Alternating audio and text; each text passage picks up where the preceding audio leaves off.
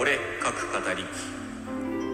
はい、皆さん、こんにちは、ケイリンです。この番組は、私、ケイリンが推しのアイドルの話や好きな本の話、自分の創作の話などを好き勝手に語り散らす番組です。ということで、今回ですね、え2回目になりますが、マナさんの企画、収録お便り合体企画、ズキューンというこちらに参加させていただきたいと思います。ジャンルを問わず、ハートにズキューンと刺さった出来事や言葉を教えてねという企画なんですが、今回ご紹介したいのはとある映画の中のセリフです。まあ、こちら非常に古い映画で、まあ、いわゆる名画と呼ばれる類のものでございますね。でね、これアメリカ映画なんですね。あの、というかイギリス映画かと思ってたんですけど、調べてみたら配給はアメリカだったんですけど、舞台がイギリスかな。で、まあ、どちらにいたしましても、要するに英語圏の作品でございますので、このセリフも原文英語でございます。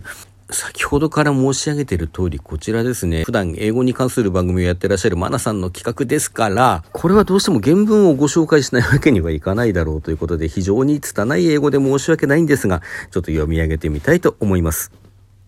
There's something just as inevitable as death, and that's life.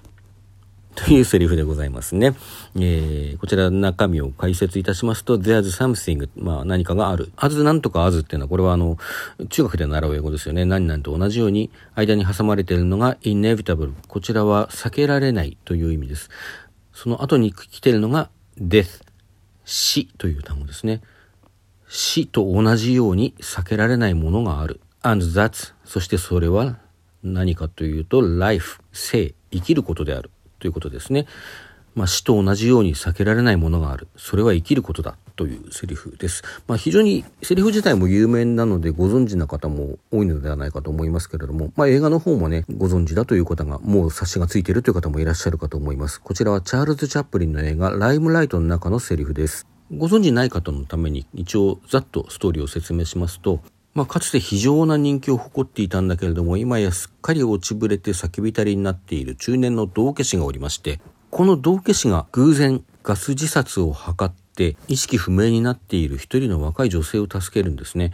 この女性はバレエダンサーとして成功することを夢見ていたんですが、ある出来事がきっかけで足が動かなくなってしまって、そして失意のうちに自殺を図ったのでした。まあ、自分自身非常に落ちぶれた生活をしている道化師は、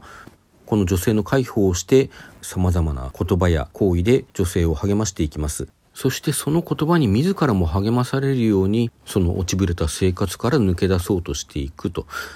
さてその後この二人の人生はどうなっていくでしょうか？という映画なんですけれども、死と同じように避けられないものがある。それは生きることだ。私たち人間はというか全ての生き物は生まれ落ちたその瞬間から終わり、死を迎えることを運命づけられています。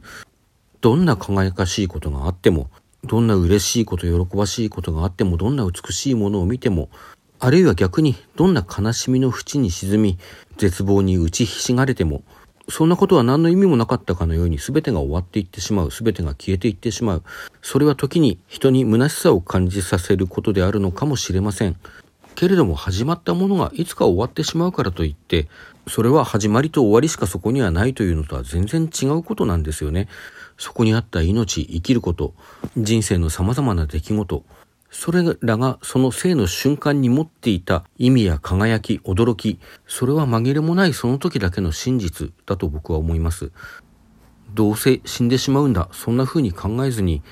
むしろその先に死があるからこそ、死に至るまでの生をどう生きるかということを考えて生きていくことが大事なんだなと、このセリフはそんなことを考えさせてくれます。ちなみにこれほぼ同じことを言っている日本のアニメ映画新世紀エヴァンゲリオン旧劇場版ですね。The End of Evangelion の方にこんなセリフがございます。あんたまだ生きてるんでしょしっかり生きてそれから死になさいっていう、こういう割と強烈なセリフがございますね。でもこれもやっぱり同じこと言ってるんだろうなと思ってます。そしてその生をしっかり生き抜いたからこそ、生き抜いてみて初めて、